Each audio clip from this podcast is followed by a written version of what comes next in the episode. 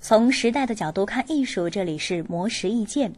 陈履生是中国国家博物馆研究员，原中国国家博物馆副馆长。他最近在接受记者采访时呼吁，建设一座国家级的中国防疫博物馆，以此记录从非典到新冠肺炎的历史，以及中国人民在新世纪为生命而拼搏的历程。陈履生认为，非典的教训并没有给社会留下一份直观的遗产。那么，今年新冠肺炎的沉重教训更不能被忘记。人们应该用博物馆的方式来关注当下，给历史和未来做出交代。因为今天的现实就是未来的历史，而且这其中有很多值得汲取的教训和反思的内容。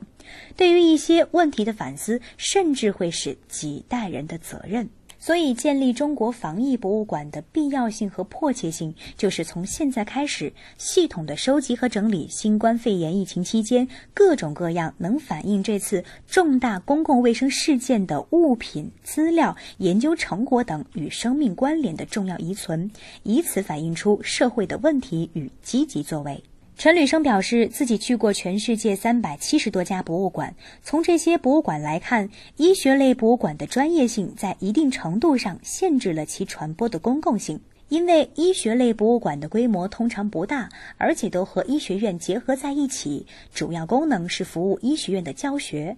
因此，如果要建立防疫博物馆，就应该扩展专业范围，使之能在公共范围内发挥教育作用。如果这座博物馆能够在专业方面表现得很好的话，可能会成为全世界一座非常特别的博物馆。模式意见每晚九点准时更新。